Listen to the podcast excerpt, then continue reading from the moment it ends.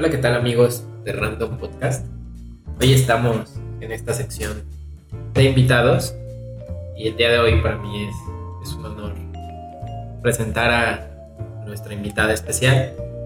Bien, es Vania Grijalva. Les puedo contar un poquito sobre ella. Vania es psicoterapeuta clínica, además de impartir cursos y talleres de desarrollo humano y temas en general eh, dedicados a, esta vertiente principalmente, pero vamos a dejar que ella nos cuente un poquito. También tengo a mi lado, como siempre, a Manu, que está aquí con nosotros, pero vamos a dejar que ella nos cuente un poquito y se presente. ¿Cómo estás, Manu? ¿Qué tal? Hola, ¿qué tal? Muy contenta de acompañarlos en esta emisión de, del Random Post Podcast. La verdad es que es, es, una alegría poder compartir con ustedes dos, los he escuchado y me gusta mucho la frescura, la naturalidad y sobre todo que el tema que vamos a abordar el día de hoy justo también se pueda manejar con esta naturalidad y con esta eh, pues frescura. No es un tema agradable, pero es un tema necesario que se tiene que salir también un poco de lo, de lo especializado, ¿no? Eh, hablarlo de manera natural porque al ser algo tan común, es necesario conocerlo. Sí, y justamente como lo mencionas, el tema del que vamos a hablar el día de hoy es la depresión en sus diferentes aspectos. Vamos a profundizar un, un poquito sobre el tema y partimos, lo vamos a tratar de llevar como siempre a modo de charla, pero sí con preguntas dirigidas para tener, digamos, una respuesta concreta pero podemos partir con, platícanos un poquito, ¿qué es lo que se considera depresión? Que la gente debe entender por, por depresión. Bueno, pues eh, muchas gracias por tu presentación. Me gustaría primero comentarles, yo soy psicoterapeuta clínica efectivamente y eso me permite trabajar, me permite trabajar con personas que día a día eh, pues viven con con esta enfermedad. Primero, hay que entender que es una, la depresión es una enfermedad, es un trastorno del estado de ánimo. Es, es una enfermedad porque tiene diferentes factores. Es una cuestión orgánica, es decir, tiene una, una causa también bioquímica y eh, afecta e impacta en la funcionalidad del ser humano, ¿no? Es, es una, está clasificada dentro de los trastornos del estado de ánimo la, la tratan diferentes vertientes. Uno de ellos es la ciencia, es la medicina, la psiquiatría específicamente y muchas veces en ocasiones hay un diálogo con la neurología, por ejemplo, pero específicamente la psiquiatría y la psicología pues son disciplinas que trabajan con la depresión. Entonces es una enfermedad que impacta el estado de ánimo, el estado eh, conductual de una persona y su funcionalidad, ¿no? hoy en día es súper importante eh, las cifras de la depresión, el aumento que ha tenido en los últimos años. Imagínate que de 1990 al 2013 el incremento de la depresión fue del 50%. Del 50, o sea, es, es abismal la diferencia entre 1990 a hoy, que es 2019. Del 2014 al, al 2015, por ejemplo, en México hubo un 31% de aumento en las personas que pues en las personas que, empezaron a detectar la depresión y empezó a diagnosticarse de manera formal, eh, pues en los hospitales, en el sector privado y en el sector público.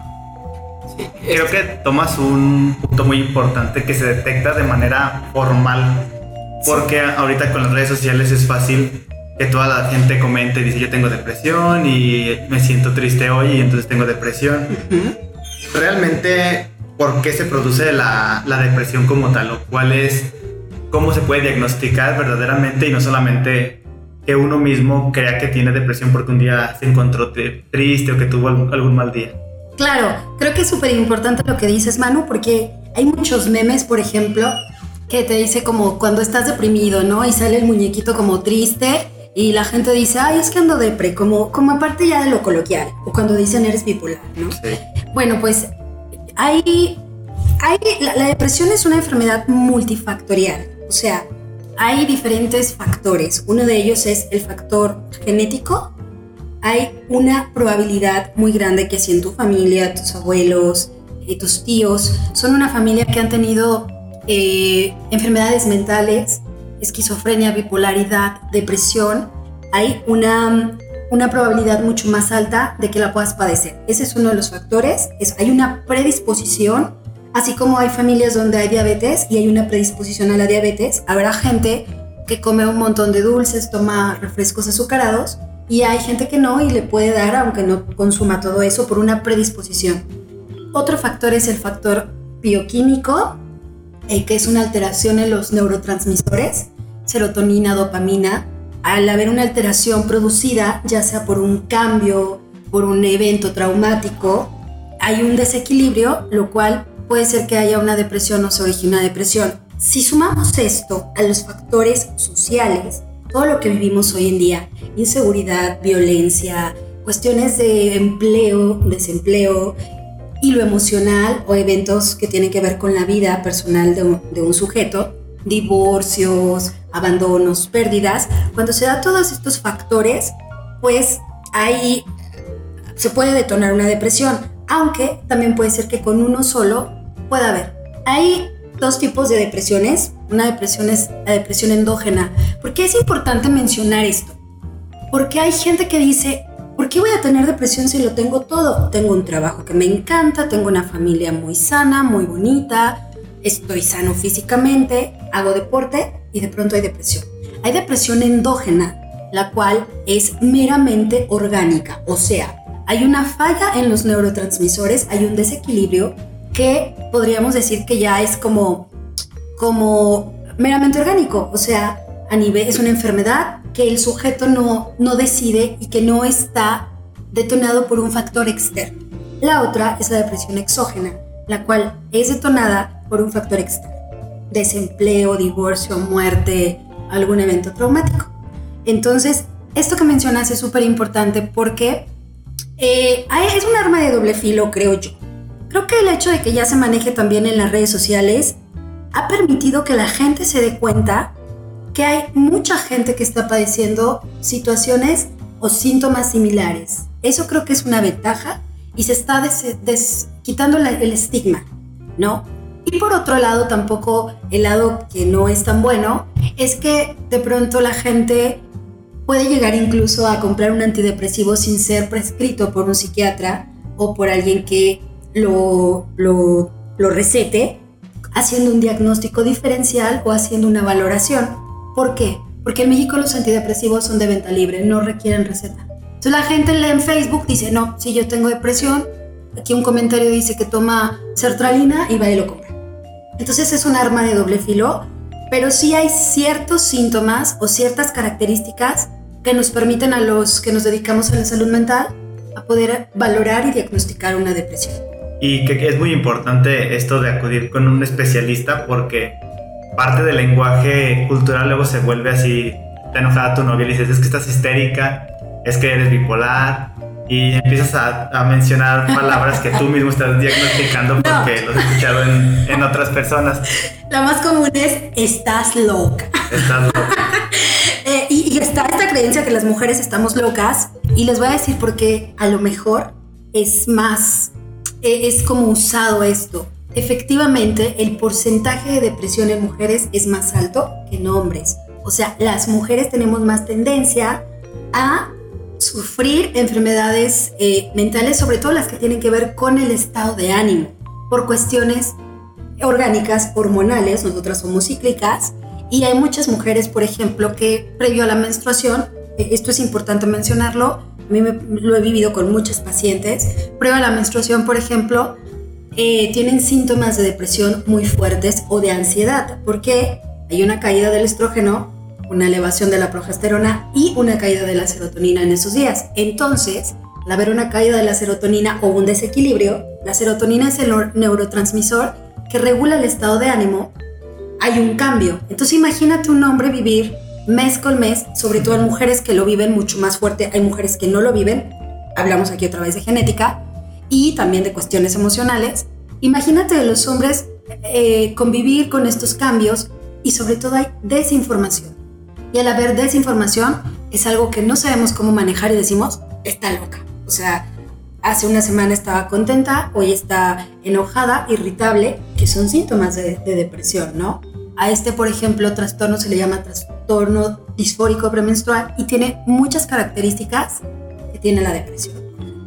Sí, nos estabas mencionando hace un momento que hay algunos comportamientos o que los especialistas en temas de la salud mental pueden observar para diagnosticar depresión. ¿Cuáles son algunos de estos comportamientos o cómo una persona puede darse cuenta de, sabes que me está pasando algo realmente? No es como un estado de ánimo de tristeza temporal, sino que cuando se convierte en, o cómo lo detectan esta cuestión de, ya puede ser diagnosticado como depresión. Claro, es, es muy interesante esto que mencionas porque yo creo que hay aquí algunas cosas que señalar. Primero, la persona hoy en día es más consciente, hoy se ha promovido más el estar consciente de cómo estamos, de cómo nos sentimos, incluso de cómo respiramos, ¿no? La gente hoy en día practica disciplinas que, te hacen estar conscientes.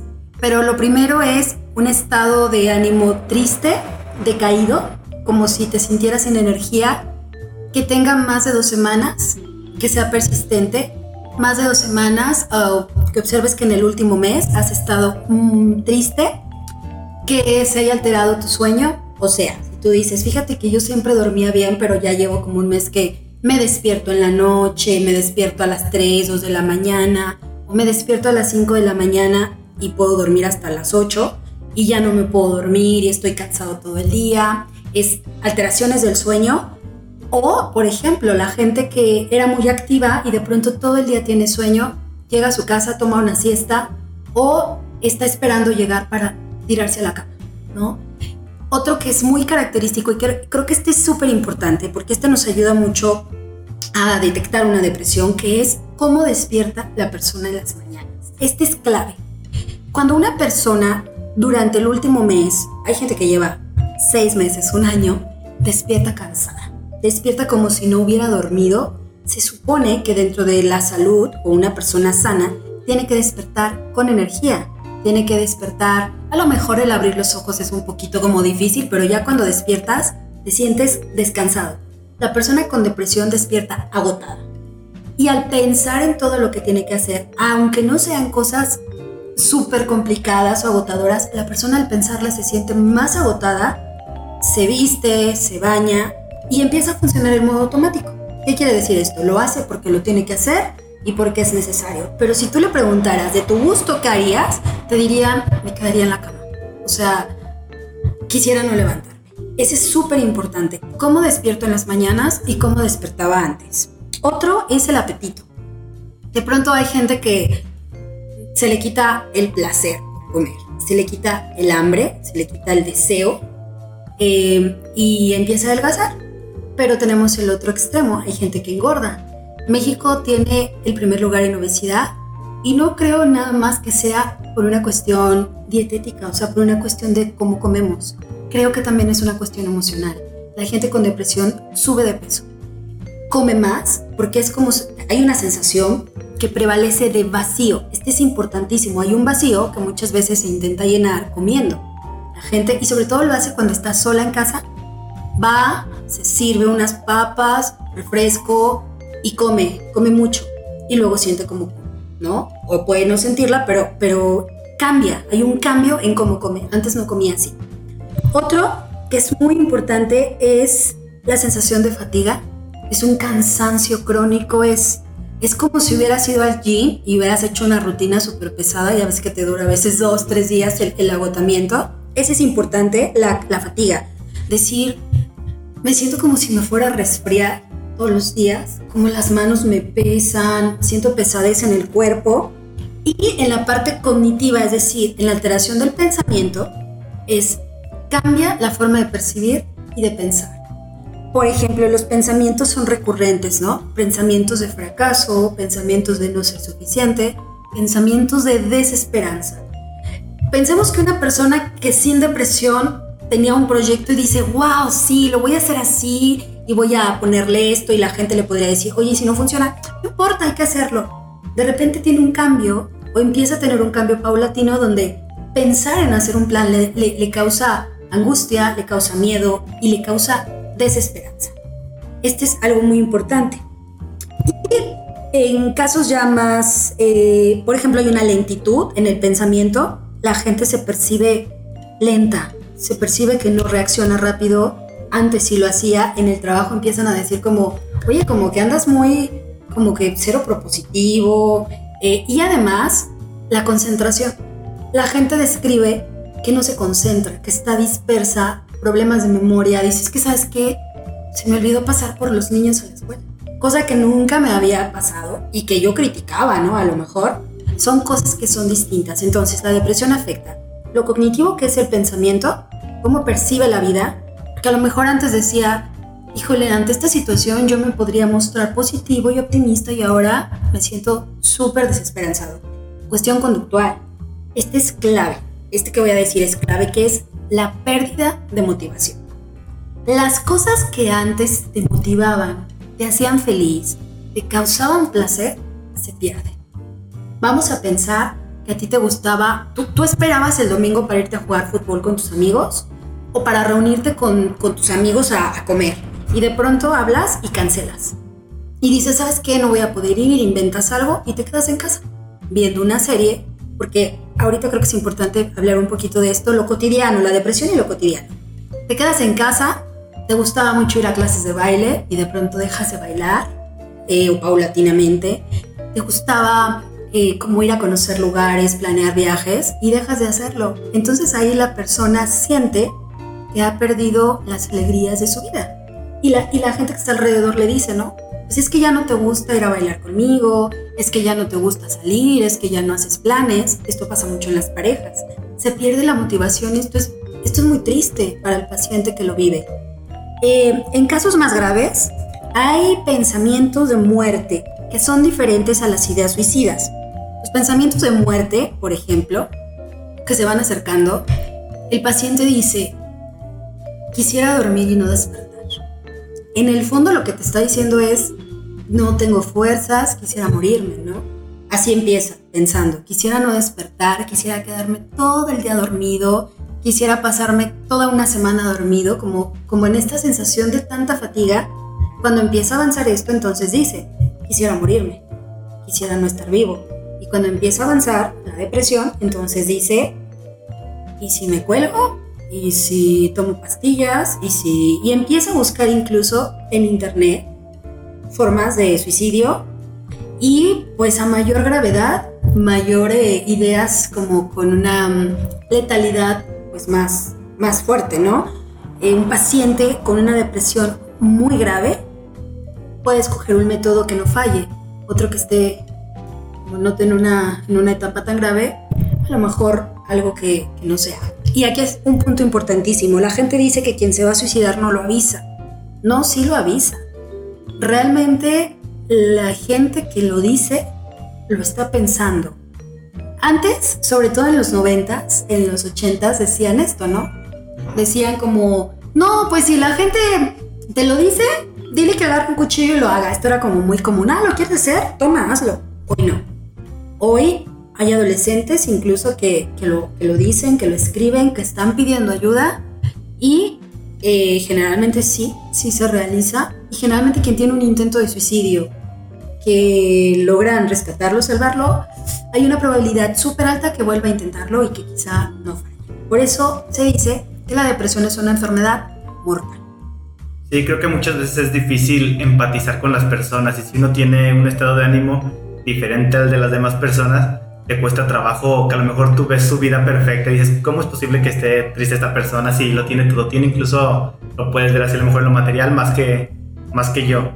Y muchas veces incluso este, alguien te dice, estoy triste y tu comentario, tu, tu, lo que le puedes decir es, no estés triste.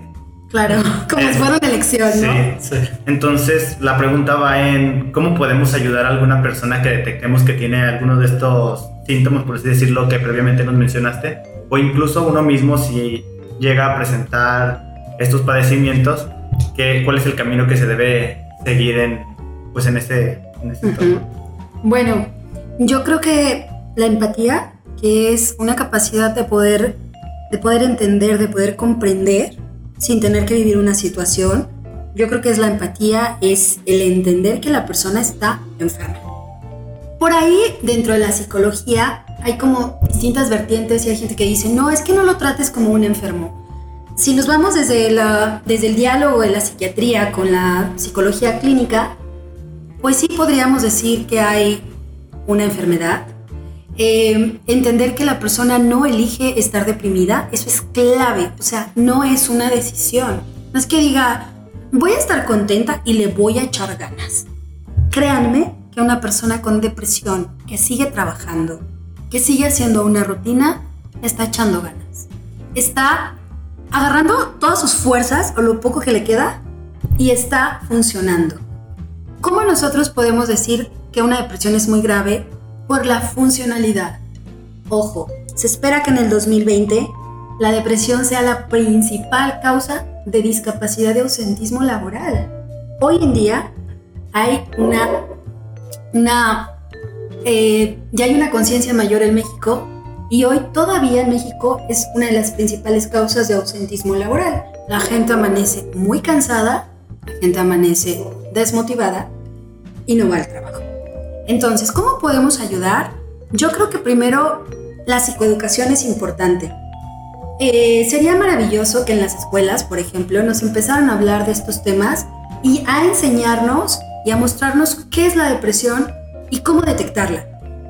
Creo que sería el acompañamiento, eh, el visitar a, la persona. Las personas con depresión tienden a aislarse, tienden a dejar de contactar a sus amigos. De pronto dices, pues no he sabido nada de él, no he sabido nada de ella, yo creo que ya no me quiere hablar. Empiezan a quedarse solos, ¿no? Un gran número de divorcios, esto es muy triste, es causado por una depresión no detectada y no diagnosticada. Esto es gravísimo, porque hay parejas que llegan con alguien que tuvo, por ejemplo, una depresión postparto y hace cuatro años y hubo un cambio y la pareja se fue deteriorando, ¿no? La relación. Entonces creo que es una psicoeducación, es, he visto, he notado diferente a mi hermano, a mi mamá, algo pasa, me informo y veo qué puede hacer, qué puedo hacer. Invitarle amorosamente, creo que esto es clave, a buscar una solución, a buscar ayuda y eh, pues entender que como una enfermedad se debe de tratar y hay que buscar el acompañamiento también médico, desestigmatizar el psiquiatra. De pronto como familia decimos, ¿no? Como, ay, pues es que necesita psiquiatra, entonces sí está grave. No, el psiquiatra es la especialidad, el especialista en cuestiones mentales, que nos va a dar una orientación mucho más acertada, ¿no? ¿Y, cuál es el tratamiento que debe seguir una persona con depresión? Y también de pronto se tiene este, esta idea de, incluso en la diferencia entre el psicólogo y el psiquiatra, digamos que es como un nivel diferente. Se puede decir que la gente que va al psicólogo se menciona y dice, no, es que la gente que va al psicólogo es porque está loca, pero la gente que va al psiquiatra ya es está porque... más loca. Entonces, esto que mencionas, ¿no? La especialidad de la psiquiatría como tal, tratar de verlo tal vez como esa parte veis el especialista médico en, en, el tema de salud mental, pero ¿cuál es el tratamiento como tal que, que, se recomienda? ¿A quién se debe acudir en caso? Ajá. Bueno, pues ya hablando de un tratamiento, uh, hay que entender la diferencia entre un psicólogo y un psiquiatra porque hay gente que no la sabe. Esto es bien importante. El psiquiatra es un médico, es un médico que tuvo, que estudió primero la carrera de medicina y luego estudió la, pues, la especialidad en, psiquiatría. El psicólogo es eh, alguien que estudió una licenciatura en psicología, pero no todos los psicólogos son psicoterapeutas.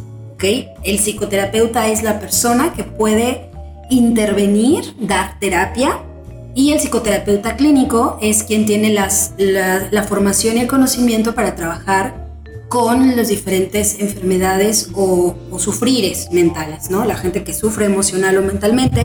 Entonces, lo ideal sería que si nosotros conociéramos cómo funciona la depresión y la detectáramos, sería eh, a veces suficiente ir al psicoterapeuta, ir al psicólogo, psicólogo clínico y comenzar a generar recursos. El psicólogo tiene la formación o el psicoterapeuta clínico para detectar con los síntomas. Ojo con esto, aquí es bien importante esto, Jets eh, y Manu, porque yo puedo decir, híjole, ¿sabes que yo me siento así? Tengo problemas de apetito, no duermo bien, tendré depresión.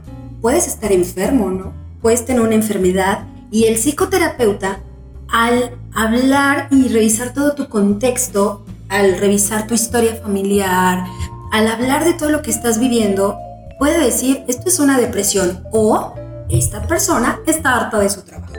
Vamos a pensar que una persona está en un trabajo donde está 12 horas laborando, donde es injusto el, pago, donde le pagan muy poquito, donde tiene cinco hijos que mantener, por ejemplo. Si pensamos en esto, esta persona podría tener los síntomas de depresión, desesperanza, no duerme bien, está estresada, pero no requiere, por ejemplo, una medicación. Lo que haría la psicoterapia es acompañar a esta persona que tome una decisión, venza sus miedos, pueda hacer un cambio de trabajo y se atreva. Ahí la psicoterapia interviene. El psicoterapeuta trabaja brindando herramientas y acompañando, ¿ok? Y por último, el psiquiatra es quien da un tratamiento farmacológico. Hay depresiones que requieren un tratamiento farmacológico, o sea, medicamento para tratar la depresión. Lo ideal es un tratamiento que incluya las dos cosas. O sea, cuando ya hay una depresión que requiere medicación, gracias a la vida que hoy los psiquiatras tienen conciencia de esto y recomiendan al paciente un proceso terapéutico. ¿Por qué? En la terapia el paciente hace cambios en su vida, el paciente hace cambios en su forma de pensar, el, paciente trabaja en sus creencias, en sus relaciones. Ojo, gran parte de las depresiones también exógenas son causadas por un problema de relaciones, divorcios, peleas, y con el terapeuta aprendemos a relacionarnos. El tratamiento farmacológico es una muleta, es decir, un apoyo que va a ayudar a que el paciente no viva los síntomas graves y pueda hacer estos cambios. ¿Por qué? Nos puede llegar un paciente con una depresión muy fuerte y nosotros como psicoterapeutas le echamos todas las ganas, usamos todas las técnicas, lo hacemos lo mejor posible, pero ya hay una cuestión bioquímica. Hagamos lo que hagamos, la cuestión bioquímica no la vamos a poder mover ya. Hay tratamientos donde la columna vertebral de la intervención es la psiquiatría y hay unos donde es la psicoterapia. Lo ideal es el diálogo entre las dos. Lo ideal también es que en México se le diera la importancia en el sector salud a las cuestiones mentales. ¿Por qué? Porque aquí es un lujo tener una depresión. Los medicamentos eh, son costosos. Afortunadamente ya el sector salud pues los los maneja la mayoría y los y, tenemos en el hospital psiquiátrico, por ejemplo, aquí en Guanajuato, que, que los da de manera gratuita y además tiene atención psicológica y psiquiátrica y que se pueda pagar una psicoterapia no es fácil. Si lo comparamos con los salarios que tenemos promedio en México, no es fácil. Entonces hay toda una labor por hacer desde la parte de leyes, desde la parte de la legislación, desde la parte de la psicoeducación y desde la parte mm, de la formalización. Ojo, esto es algo importante que quiero mencionar. Mm, la gente a veces tarda 14 años en recibir el tratamiento adecuado. Primero va a que le hagan los cuarzos, a que le lean el tarot, a que le den jugos, a que le hagan los amarres o que a los ángeles. Yo, yo no, yo no ataco estas disciplinas, no son disciplinas, son eh, pues unas lecciones alternativas, pero no curan, no son el tratamiento adecuado. La gente tarda años en llegar al tratamiento adecuado y estamos hablando que la depresión, si avanza, puede ser mortal. Entonces, eh, lo formal es ir a un psicoterapeuta con una formación en clínica que pueda, que tenga las capacidades de hacer un diagnóstico serio, ¿no? Esto es, esto es muy importante. Lo demás ayuda, claro que ayuda, ayuda a aprender a meditar, a respirar, pero por supuesto, pero en situaciones ya eh, de una depresión como tal, pues el psicoterapeuta y el psiquiatra son, son las, las disciplinas con las que se trabaja, ¿no? Ahorita mencionas esta cuestión de que está mucho se tiene esta corriente de que la gente, mencionabas, es más consciente incluso de su respiración. ¿Se puede hacer algo para prevenir la depresión? Es decir, que tener algún estilo de vida saludable con la finalidad, digo, fuera de una depresión, quizá la, depresión exógena como tal, ¿se puede prevenir? Sí, qué bueno que mencionas esto, Jets. Eh, Iván Lozano, que, que, le mando un saludo, psiquiatra con el que yo trabajo y con el doctor Juan Carlos Maradiaga, ambos excelentes psiquiatras, en algún momento hablábamos de, de, qué se puede hacer. Bueno, hoy en día la gente trabaja muchas horas. México es uno de los países donde más horas se trabaja y menos se gana. Eso es un factor muy importante. La gente trabaja mucho y la gente eh, deja poco espacio para estas actividades recreativas y de placer. Entonces, sí, sí se puede cuidar el sueño. Esto la gente lo ha tomado a la ligera, la gente se desvela como, mm, no, pues me, ya cuando me muera dormiré mucho. Cuidar el sueño es súper importante. Está comprobado que el cerebro se regenera, que los, todo lo hormonal, todos los neurotransmisores funcionan mejor cuando hay una, el periodo de descanso. El sueño el hacer ejercicio es determinante y no necesitamos pagar un gimnasio de mil pesos al mes o dos mil. Salir a caminar o hacer una caminata de media hora o 45 minutos al día permite que a nivel de neurotransmisores, pues la serotonina, las endorfinas, la dopamina eh, estén estables tener relaciones, ojo con esto, aprender a tener relaciones saludables y nutritivas. Hoy en día está muy de moda esto de la gente tóxica. Yo creo que pasar tiempo con gente que nos hace bien, con gente que nos hace reír. Reírse es otra súper importante. Hacer actividades que promuevan la risa. Los niños se ríen aproximadamente 600 veces en un día. Eh, entonces, pues reírse, la comida. Esto es importante, qué bueno que lo mencionas. Hoy en día comemos muchísimas eh, alimentos industrializados que está comprobado que tienen un impacto en lo bioquímico. O sea, hay ingredientes que con el paso del tiempo que los consumimos, como el azúcar refinada, eh, pues son detonantes de, un, de un desequilibrio. Entonces, la alimentación, incluir mucho verde en la dieta, hojas verdes, espinacas, acelgas, eh, lechugas, o sea, lo verde ayuda mucho con la cuestión de la energía. Y eh, otro elemento pues es hacer las cosas que te gustan, ¿no? Darte tiempo. Lo paradójico es que cuando tienes depresión te dicen que hagas esto, pero ya no tienes energía. Entonces esto es preventivo. Hacer las cosas que te gustan, darte tiempo, cuidar los tiempos de trabajo, que no te excedas porque mucha gente no se da cuenta que se está excediendo. ¿Cuándo se da cuenta? Es cuando ya tiene depresión, ¿no? Por exceso y exceso de carga. Al tener exceso de estrés, pensamos que una persona que tiene un periodo de tres meses de mucho estrés, alguien que cuida a un enfermo, por ejemplo, pasa que el enfermo ya se recupera y la persona dice, pues es que ya está sano, mi mamá ya salió del hospital y yo ahora estoy muy triste. Eh, hoy en día se sabe que estar expuesto a periodos de estrés grandes, mayores de tres meses. Imagínate a alguien que tiene deudas, alguien que tiene un hijo enfermo, alguien que trabaja mucho por este tiempo y que está muy estresado, pues cuando a veces pasa, así como cuando pasan los exámenes nos da el resfriado, pasa la situación, la depresión llega porque le estamos dando lugar para ya escuchar y para ya poner atención a estos síntomas, ¿no? Entonces sí, cuidar el estrés, cuidar, cuidar la cantidad de trabajo, procurar las horas de recreativas, de placer, hacer ejercicio, comer lo mejor, muchas verduras eh, y dormir bien. Dormir bien es clave, ¿no? Creo que en esto hemos profundizado bastante en el tema y que sirve, al final de cuentas, este espacio lo tenemos para que la gente se concientice un poco más, que se informen. Hace un tiempo invitamos a un amigo médico eh, la finalidad de estas entrevistas es para que la gente conozca un poco más sobre ciertos temas que de pronto hay mucha desinformación también, porque como mencionábamos se vuelve parte de lo coloquial. Y la intención es esta, que, que la gente se informe, que estén conscientes de, de los procesos que pueden ser enfermedades como en este caso la depresión no sé si hay algo más que quieras agregar, alguna recomendación. Mm, pues bueno, creo que la gente que nos esté escuchando y esté viviendo con depresión o, sospeche que tiene depresión, decirles, suena muy cliché, pero no están solos.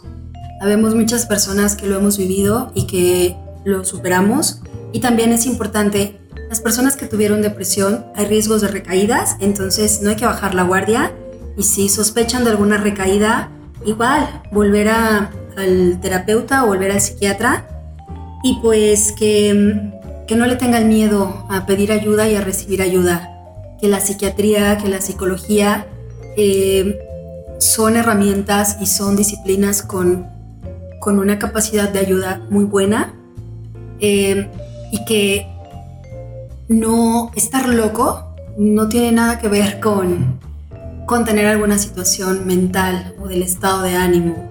Y al final de cuentas, todos tenemos un poquito de locura, entonces dejar de estigmatizarlo y darnos cuenta que como seres humanos y como seres emocionales podemos atravesar periodos de tristeza, periodos de depresión, periodos de ansiedad y que siempre hay una forma de intervenir y de ser ayudados. Entonces, a toda la gente, esto es algo a lo mejor muy, muy personal, pero toda la gente que esté viviendo con alguna situación así, yo le mando un abrazo, un cálido abrazo, siempre lo escribo en mis redes sociales, porque de verdad es, es una valentía levantarse todos los días con tanta carga como se siente con la depresión. Entonces un abrazo grande y pues no están solos, acá estamos, ¿no?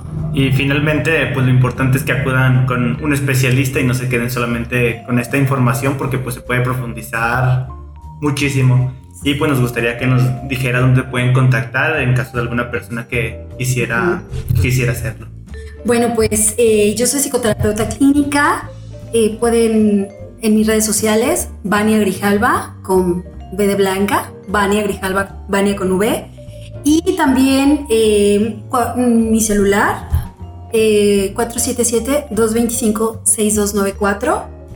Y también pues asistir con, con algún psiquiatra también se vale. Entonces pues por ahí, a lo mejor en los comentarios, eh, podría darle los, los datos de, de, los psiquiatras con los que yo trabajo y, y tengo mi plena confianza. Sí, y si alguien tiene alguna duda en particular, pueden contactarnos, contactar a Vania para hacerle llegar a alguna de estas dudas. No sé si tengas algún proyecto próximo del que quieras platicar, si tienes algo en mente para que la gente sepa también un poco de tu trabajo, a lo mejor en la parte de los talleres. Sí, eh, hay ocasiones donde trabajamos con grupos terapéuticos para gente con ansiedad. Próximamente vamos a abrir en tres semanas un grupo para adolescentes, sobre todo también la parte psicoeducativa con ellos. Manejo emocional es un grupo terapéutico entonces, pues cualquier información. El próximo viernes, 31 eh, de mayo, hay taller de niños, justamente con el tema de manejo de emociones. Es, eh, no hay clases en la escuela, entonces tenemos taller para niños. Igual ustedes podrían proporcionar los, los datos, los teléfonos y pues, pues es lo que tenemos próximo. Muchísimas gracias por la invitación y por estos espacios. Yo creo que entre más haya espacios de difusión para estos temas, pues mejores preparados vamos a estar para enfrentarlos. Al contrario, gracias a ti y creo que lo agradece también todas las personas que van a estar escuchando esto. Sí, y de verdad, insisto, un agradecimiento enorme. Esperamos que no sea la última vez que te tengamos por acá. Digo, creo que estos temas, como mencionas, siempre es padre que exista la apertura de tener un espacio donde comentarlos. Entonces queda abierta la invitación para, para que estés aquí a lo mejor de manera frecuente puedas hablar un poco sobre temas de este índole.